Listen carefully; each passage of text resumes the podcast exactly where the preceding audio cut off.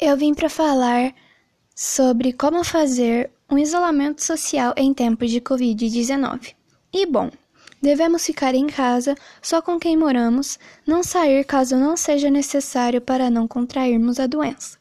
E caso você necessite de sair, tome os devidos cuidados que são usar máscaras e usar álcool em gel. É importante se isolar para ajudar outras pessoas e também os idosos.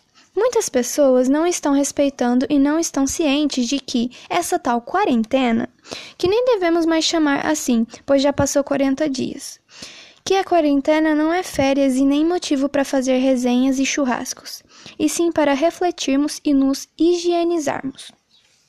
Para nos conectarmos com quem moramos e dar um tempo para a natureza.